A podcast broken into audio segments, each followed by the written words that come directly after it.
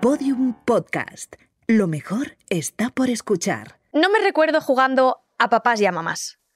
Digamos que de niña no quería ser esa Susanita que Kino dibujó tan bien en sus viñetas y que lo que más quería en esta vida era ser madre.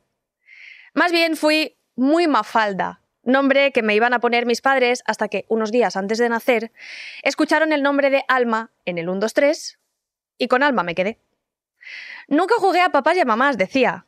Y sin embargo, ¿cuál fue la sorpresa en mi casa cuando de bien pequeñita, y todavía iba a la escuela infantil, llamaron a mi madre y le dijeron, Señora, a su hija la vamos a poner en la clase de los mayores porque a los pequeños los lleva mareaos y les quiere cambiar el pañal a todos.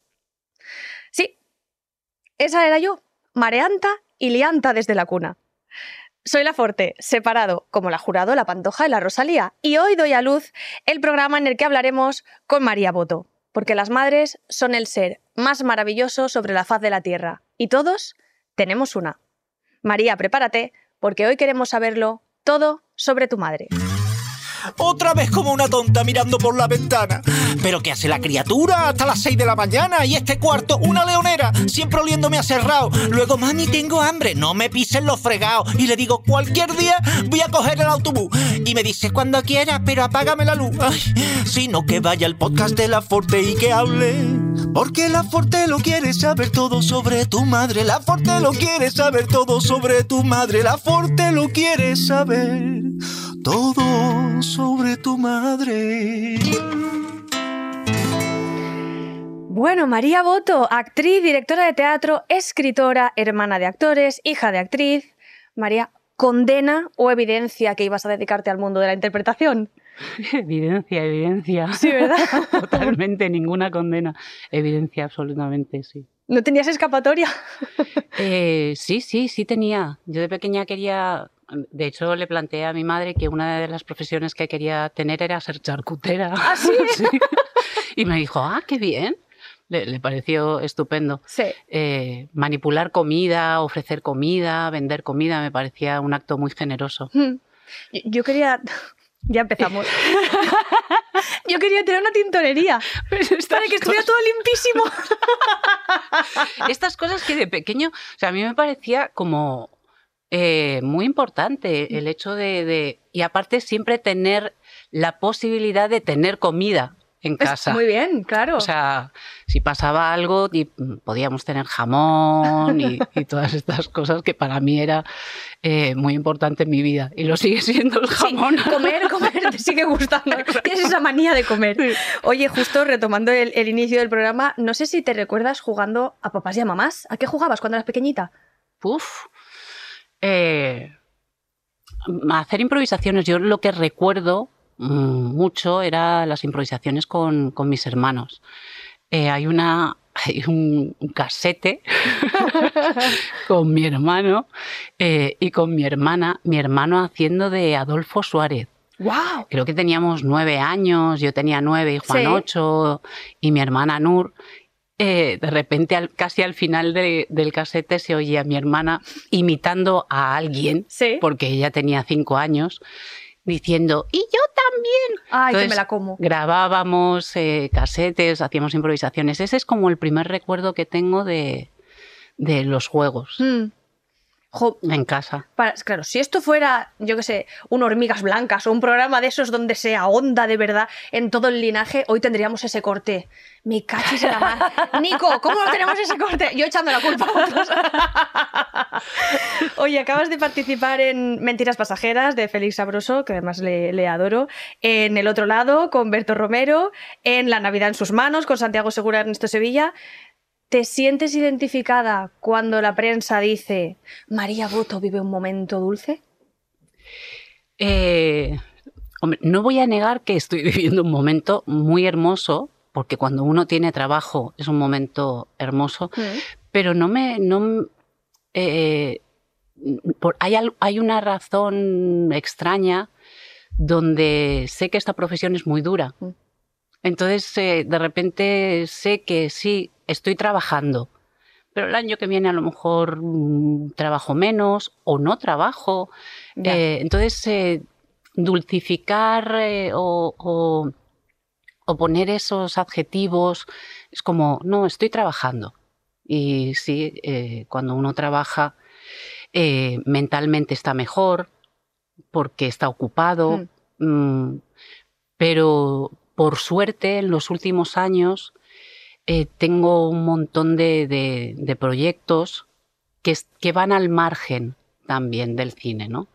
Eh, el activismo a mí eh, me salva. Mm. Entonces, no, no me gusta dulcificar cuando uno, uno tiene trabajo. No sé si se entiende. Si es que justo No. te iba a decir, ¿dónde vamos a ir a parar? que tengas eh, una profesión tan sumamente vocacional eh, donde trabajar de ello es dulce. No sé. Fíjate el privilegio. Sí. Es increíble. Eh, ¿Cómo convives con esa incertidumbre que conlleva? Porque la interpretación jo, va, va ligada a la incertidumbre. Pues eh, justo lo, lo- lo que te estaba diciendo, en los últimos años eh, mm, autogestionar, autogestionar el, el propio trabajo. No esperar a, a la llamada Mm. eh, y hacer cosas que para mí son muy importantes. El activismo, el feminismo, eh, la lucha activista es- han, han entrado a formar parte de algo que, me, que me llena eh, el alma profundamente. Em, recordando un poco, estábamos hablando al principio de, de tu infancia, tú llegaste a España de Argentina con solo tres añitos, de la mano de tu madre, Cristina Rota, y de tu hermano, Juan Diego Boto. Cruzasteis el charco o lo que coloquialmente se conocía como el túnel de la libertad. Es que María, tú me traes una historia. Hoy lloramos, hoy lloramos todo. A partir de aquí, todo lo que conocemos sobre, sobre tu madre, hasta hoy, que nos vas a contar cosillas, es em, una historia de heroicidad y valentía. Porque, según tengo entendido, ahora nos contarás tú, pero tu padre en 1977, a causa de una dictadura, mm, bla, bla, bla, bla, ¿cómo, cómo te cuenta todo esto tu madre? Bueno, ella eh, fue contándonos a medida que nosotros íbamos preguntando. Eh, en algún momento sé que, que- que habló con algún terapeuta. Yo sé que con cuatro años en algún momento estuve, eh, bueno, me, me llevó a, a- a- una terapeuta para Ujú. que pudiera dibujar, Claro. claro, hasta donde llegas con, con cuatro años. Claro. Y lo que le planteó fue que, que nos fuera diciendo en la medida en que nosotros tuviéramos preguntas Ujú. y, y- y pudiéramos, si teníamos las preguntas es que podíamos aceptar las respuestas, ¿no? Eh, que había algo que estábamos elaborando. Y nos, yo fui sabiendo en la medida que, que fui teniendo interrogantes. Yo creo que sobre los 10 años ya sabíamos toda, toda la historia, ¿no? Ya sabíamos que habían secuestrado a mi padre, sabíamos que lo habían llevado a algún lugar. Eh, lo más eh, doloroso supongo que llegó ya en la adolescencia, cuando uno empieza a elaborar lo que significan las torturas, Claro. ¿no? Pero eso ya fue con 16 años, eh, 15, 16 años. Eh, y yo estoy muy agradecida a mi madre, eh, porque, porque es algo muy difícil, muy difícil. Mm. Sobre todo teniendo tres hijos, ¿no? También mi, mi hermana pequeña, eh, Nur, eh, cómo ir contestando a cada uno con, con las personalidades de cada uno. Y las ¿no? edades. Y las edades. Eh, hay que tener mucha paciencia y hay que, bueno, hay que comerse mucho la angustia también, ¿no? Y, y en eso estoy muy, muy agradecida, porque nos fue acompañando, como pudo, Claro. pero nos fue acompañando. Claro, supongo que como. Es que esto de ser madre. Yo no tengo hijos, ¿eh? pero supongo que por lo que veo a mi alrededor, mis amigas. Yo siempre digo, estáis creando animalitos como sabéis. Y lo que dices tú, como puedes, como te han enseñado. Y, y me imagino, pues eso, tu madre también diciendo, ok, yo estoy sufriendo por esto, pero estos niños quieren una explicación y mm, tengo que adaptarla a su cerebrito. Tampoco te lo voy a contar como un cuento, pero, pero, pero tiene que ser con una actitud súper pedagógica, súper didáctica, para que comprendan lo que ha ocurrido. Porque eh, también me decías, más o menos a los 15 o así empiezan a llegar eh, las preguntas. Eh, si no me equivoco, has vivido, en, en aquella época llegasteis a vivir en 14 casas diferentes. Mira, y sonríes. ¿Cómo recuerdas aquello? Porque claro, pensaba que ibas a decir, wow, pues fue duro, pero tengo la sensación de que te, te genera ternura. Eh, lo que pasa es que cuando uno tiene siete años, cuando tienes seis años, cuando tienes diez años, eh, lo vives de, de, una manera natural porque crees que el resto de la humanidad hace eso y vive de esa manera. Eh, a veces con algún tipo de contraste porque llegas a un sitio y, y ves que todo el mundo se conoce y tú no conoces a nadie, entonces em, dudas y Mm. piensas, bueno, a lo mejor... Pero por eso, por eso digo que, que siempre lo vivíamos todo. Mi madre se inventaba juegos. Ay, me vas a, me vas a emocionar. No, Emma. si lloras tú, lloro yo también, ¿eh? Porque yo a la mínima me subo, a la mínima me subo al carro. Eh, se inventaba juegos, eh, a veces mm, para hacer las mudanzas eh, cantábamos canciones de cómo ordenar las cosas para Sí. que cuando llegáramos al siguiente sitio em, ponerlas de otra manera. Se inventaba juegos y, y nos contaba, vamos a ir a un sitio maravilloso porque este ahora ya no es tan maravilloso. Y entonces cuando llegábamos al otro sitio, que a lo mejor era más pequeño, Sí. nosotros pensábamos que era ideal y que era especial por alguna razón que nos había contado nuestra madre. Entonces siempre eh, to- todas las casas eran como, a partir de ahora, muchísimo mejor. ¿no? Claro. En esta casa, muchísimo mejor. Eh, y, y- y- y, no sé, lo recuerdo como, como diferentes lugares, diferentes experiencias, eh, aventuras que vivíamos, eh, conocíamos muchas casas. no sé, Claro. era, era algo, sí, re- y, y aparte que siempre uno con el, con el tiempo romantiza, ¿no? Sí. Eh, pero, pero ahora sí, lo recuerdo con, con much- muchísimo afecto. Te has mudado muchas más veces ya de adulta. No. Eh, empecé, empecé así, tuve mi, mi primera casa, he tenido tres. Llevo 17 años viviendo en el mismo sitio. Bueno, En bueno. Villaviciosa de Odón. con mi pareja. Que, Y ya que él no se mueve de ahí. Está bien, está bien. Eh, justo estabas hablando un poco de, mm, de la heroicidad. eh, Al final, le llamamos heroicidad, supongo, eh, en tu caso, obviamente, porque es tu madre y porque lo que hay es afecto y amor, pero desde fuera también puede ser por admiración. Y no sé si es lo que habríamos hecho cualquier persona, porque tienes que tirar hacia adelante. O sea, porque tampoco vas a meter la cabeza debajo del agua como si fueras un... ¿Son los flamencos los que hacen esto? ¿O las garzas? ¿no? Eh, las avestruces. Las avestruces. No, di- dicen que, que Sí, que meten la- Pero eh, tu madre en, en- en poco más de un año, como de 1977 al 78, em, se había construido una vida entera. Y, y- y en un año había sido referente ya en el mundo de la, de la interpretación, en el mundo actoral de habla hispana. Es que, quiero decirte, ¿cómo no admirar esa hazaña? Porque sí lo es. Sí, bueno, le costó un poquito más, pero eh, nosotros llegamos aquí en el 78 más o menos.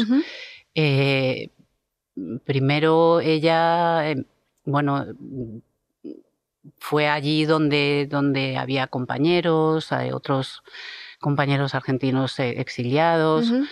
Eh, empezó dando clases, no, primero empezó eh, retomando su carrera como actriz, Eh, algo que le costó muchísimo, Em, pero, pero había algo que, que eh, ella, te- ¿cómo, cómo contar? Para ella siempre, fue muy, eh, siempre ha sido muy importante lo social. Eh, Mm. qué- mm, en qué hago falta, qué, so- qué necesita la sociedad, en qué puedo ser útil en esta sociedad. Y ella no se, no se vio útil siendo actriz, se vio útil eh, creando una escuela de pensamiento y una escuela de, de actores. Y, y fue lo que hizo. Eh, de alguna manera renunció a su carrera de actriz mm, porque porque sentía que había una necesidad de una escuela eh, para actores, una escuela de pensamiento, una escuela Mm. filosófica. Y, Bueno, detectó que su camino iba por otro lado. y eso, y eso fue lo que hizo. Y evidentemente no erró en, en- Mm. en qué necesitaba en ese momento España y, y en qué podía ser ella útil. ¿no?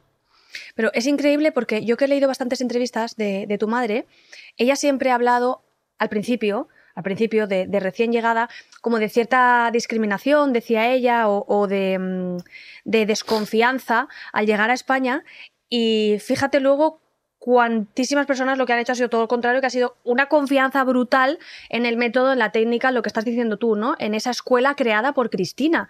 Eh, ¿Vosotros llegasteis a notar, o ya al haber crecido totalmente desde súper pequeñitos aquí, esa desconfianza de la que habla tu madre? Eh, hombre, mm, nosotros llegamos en el 78, eh, yo me acuerdo en el colegio.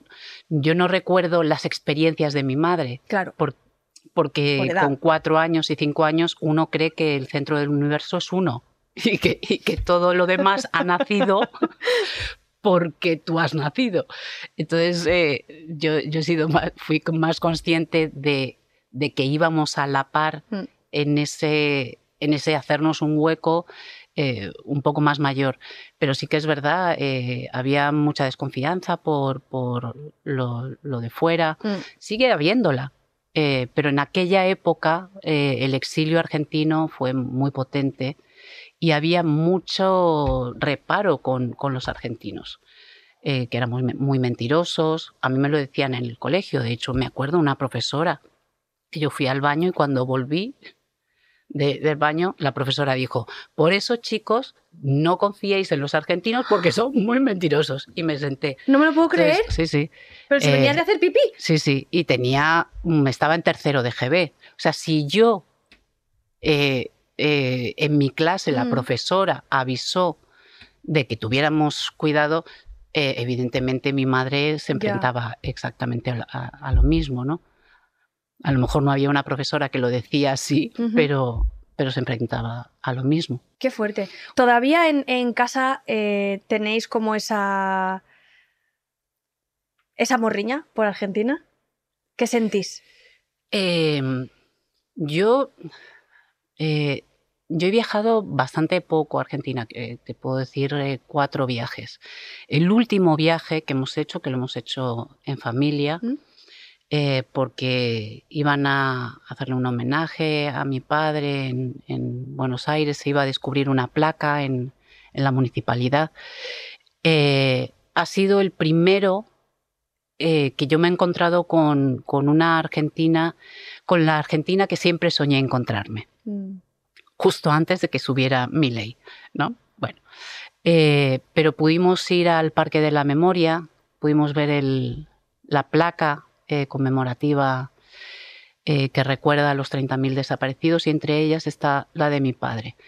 Entonces, eh, yo me he reencontrado con una Argentina con la cual no me había reencontrado nunca. Las dos veces anteriores que he ido, las tres veces, he visitado a, a familiares, Ujú, pero nunca me he sentido argentina, Claro. porque yo llegué aquí con cuatro años y, y la cultura que tengo es la cultura española. Claro. Eh, mm, los dibujos animados, eh, los políticos, eh, la gente con la que he crecido ha sido eh, España. Claro. Entonces, morriña yo no tengo, Re- pero sí, ten- sí he podido sentir por, pr- por primera vez que puede haber un puente entre esa Argentina que dejamos y esta España que es mi, mi tierra, que yo considero mi tierra. Y he de decir que, pues esto es una chorrada, pero lo voy a decir. Estás en el programa oportuno. Hay una, Sigue. hay una cosa que tú te haces el ADN. Sí. Bueno, pues yo me he hecho el ADN con mi chico también. Y, y lo que dice el ADN, que es que yo tengo un 80% eh, ibérica Sí. y que soy un 80% vasca. No me digas. ¿Por qué? Porque mi bisabuelo era de Navarra. Vale. Cuando le dije que era, mm, di- dije, no, porque mi abuelo era de Navarra, eh, no sé si se lo dije a, a- bueno, a una compañera que es vasca, dice, sí, pero Navarra, los navarros, no le digas a ningún navarro que es vasco. Y digo, bueno, pero tengo sangre. Dice, sí, sí, sí, sí, Tienes un 80%. eres, eres muy vasca. Eh, o sea, que, que hay algo donde, bueno, tengo, tengo mucha sangre eh, de aquí. Ya. O sea, hay un círculo que la, la- la migración, ahora mismo, ¿de dónde es uno? También es verdad que estabas hablando un poco de, de esa hermandad que ahora, ahora empiezas a percibir entre, entre España y Argentina, pero yo estaba pensando más bien entre Argentina y María. No, no, entre el puente es absolutamente. Es contigo, Eh, porque tampoco, tampoco Argentina te ha recibido cada vez igual. Tú no, No, no, has no, sido la misma María cada vez que has sido. El puente, el puente es lo que yo siento que puedo empezar a construir Exacto. entre esa Argentina que dejamos, pero lo digo familiarmente, ¿no? Entre esa Argentina que dejamos y esta España nuestra que consideramos eh, nuestra, pero el puente es absolutamente la construcción que hago yo Mm. con, con ese Con ese país. Con que- ese país, Sí, sí, con Tu madre decía mucho que ella tiene la sensación de que los argentinos tienen que estar siempre liberándose. Ay, sí. Eh, Has, has puesto cara de sí, esto se lo he escuchado yo a mi madre muchas veces. Pero que tienes razón. Es que. eh, pero supongo que es lo que pasa con los países ricos, ¿no? Eh, pasa con, con Latinoamérica. Son países tan ricos Mm. Que, que los países del primer mundo siempre están metiendo ahí, eh, siempre están mirando a ver qué se pueden llevar. Entonces siempre hay como que luchar contra un caciquismo, un caudillismo, un expolio eh, de otros países. eh, y después, bueno, políticas que, que venden el país. Sí. Pero sí, sí. a eso se refiere ella, ¿no? estoy- estoy ¿Habéis crecido en casa con una madre libre? Uf, libre. Me encantaría saber. Eh, mi madre, sí. Libertad, esta palabra. Eh, mi madre tiene un gran sentido de la responsabilidad. Un gran sentido de la responsabilidad, pero también un gran sentido de, de qué tipo de mundo justo y hermoso podríamos llegar a vivir. Eh, entonces, sí, es una mujer eh, muy feminista, muy feminista como con, con todos los eh, mm, problemas que nos encontramos a veces las feministas que tenemos dentro eh, el sí, mach- que la primera que se tiene que deconstruir es ella misma, claro. Exactamente. Pero, pero conmigo, con mi hermano, siempre fue. Nunca, nunca hubo esta cosa de a las mujeres tienen una hora, los hombres. No. Ya. Eh, todos teníamos las mismas reglas, todos teníamos eh, la- las mismas eh, cosas para hacer. Mm, en ese sentido, sí, tiene muy claro que hay un, hay un mundo que podría ser un mundo muy justo y que hay que trabajar en, en- ello. Pero se os percibe, por lo menos a ti, y quizás sea herencia de ella, se os percibe como sin mucho miedo. O sea, em, en el sentido de. con arrojo, ¿no? De lo que dices tú de. Es que yo de verdad creo que esto hay que cambiarlo, me voy a remancar y voy a tirar. ¿Sabes? No de boquilla. Bueno, No, lo digo porque nada más sentarte aquí me has dicho un par de veces el tema del activismo y tal, y es cierto, Es que y escuchando la historia de tu madre, por Dios, pues imagínate, pero sí que se os percibe como sin miedo de decir, vamos para allá. mm, sí, sí. Yo tengo miedo, ¿eh? Tengo miedo, pero, pero es que no se puede hacer otra cosa. Eh, y, y para mí hay, eh, ayudar eh, y alzar la voz y ver a otros más que a mí misma Mm. me salva la vida. Eh, estar, saber que puedo, que puedo cambiar las cosas hace que no me quede encerrada en casa, hace que no me quede conmigo misma, hace que eh, ver al otro en todos mm, los aspectos de, de- de la vida, en esta sociedad que a veces se fagocita y, y- y nos quiere encerrados, pidiendo comida sin movernos, sin salir, sin ver a, a nuestros amigos, pues eh, poder alzar la voz a mí mentalmente me, me salva.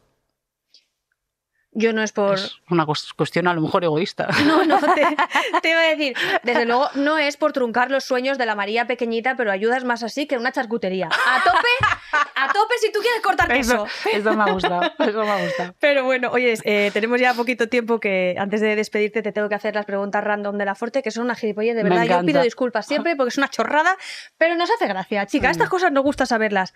¿Qué es lo último que te ha dolido? Pues fíjate, ay, no sé si decirlo. Pues.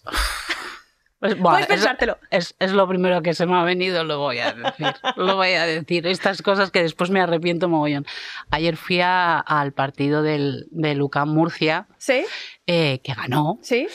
y, y en un momento me presentaron, está con nosotros.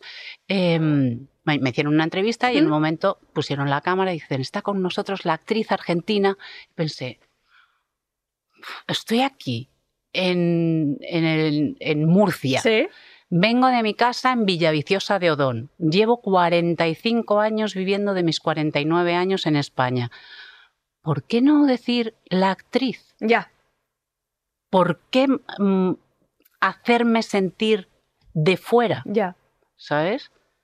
Que, me- que- que estoy muy orgullosa, pero ¿qué más tengo que hacer Ya, ya. Para no ser de fuera? ¿No? Eso me dolió. Tu madre lo dice, que tenéis que estar siempre liberándoos. Es que, Eso- es que... Eso me dolió. Vale, bueno. También te diré, volviendo al tema de que estabas en un partido de fútbol, que esto es un podcast. De baloncesto, de baloncesto, Espera, perdón, por favor. perdón, perdón, no, baloncesto.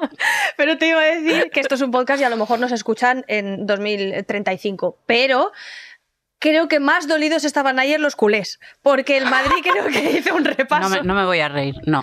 No, aquí no se reír. ríe nadie, no, todos No me voy a reír de esto. Pero como esto no es eh, un podcast deportivo, aquí chitón. No nos reímos, no nos reímos. Siguiente pregunta, ¿llevas los pies presentables? Los pies presentables. Cuando sí. A ver, lo intento. Te ha entrado la risa. Lo intento, sí, sí, sí. Bueno, se queda así, ¿eh? Sí, sí, sí, sí. Están ok. No me los pinto. No, bueno, se puede estar, pueden estar monos. Tú ahora tienes un esguince, tiene que venir ahora mismo un médico. Ah, sí, no, no. Están no. bien. Están, están muy bien para que me vea. Ojo, que si vuelves otro día te haré que los enseñes. Perfecto. Esto para el, segun- para el segundo pase. Perfecto, perfecto. Y por último, ¿eres de ducha nocturna o ducha matutina? Ah, qué buena pregunta. Eh, depende de si me, si me tengo que levantar a las 5 de la mañana, ¿Mm? Eh, nocturna. Pero, pero yo me, me- a la mañana. Bueno. O sea, si me tengo que levantar a las 5, a la noche. Pero si no, y te, y te digo, no me ducho todos los días. Bueno, día aquí sí, ha, ha venido de todo. Un día sí, un día no. Un día sí, un día no. Un día sí, un día no. Está bien, está bien. Está bien. Em, pues María, muchísimas gracias por tu generosidad. ¿Ha sido duro? No, pero he estado a esto de emocionarme. O sea, es- a- ahí me has ayudado. un poco. Bueno, bueno, bueno. Es que hemos de decir que a mí me encanta contar siempre la intrahistoria que María ha dicho, ostras, qué responsabilidad hablar de mi madre. Yo entiendo que todos Ah. hablar de una madre es... Así que de verdad, gracias. No, gracias, Gracias, a ti. qué bonita. Pues hasta aquí todo sobre la madre de María Boto, la actriz, sin apellido. No se dice nada más. Si es argentina, si es española, no se dice. Es la actriz. Muchísimas gracias, María, por tu Gracias. generosidad. Y a los que estáis al otro lado, gracias por escucharnos. Adiós. Todo sobre tu madre, un podcast original de Podium Podcast, presentado y escrito por La Forte. Producción Javi Caminero y Rubén Oyu. Diseño sonoro Nicolás Solís. Realización audiovisual Bea Polo.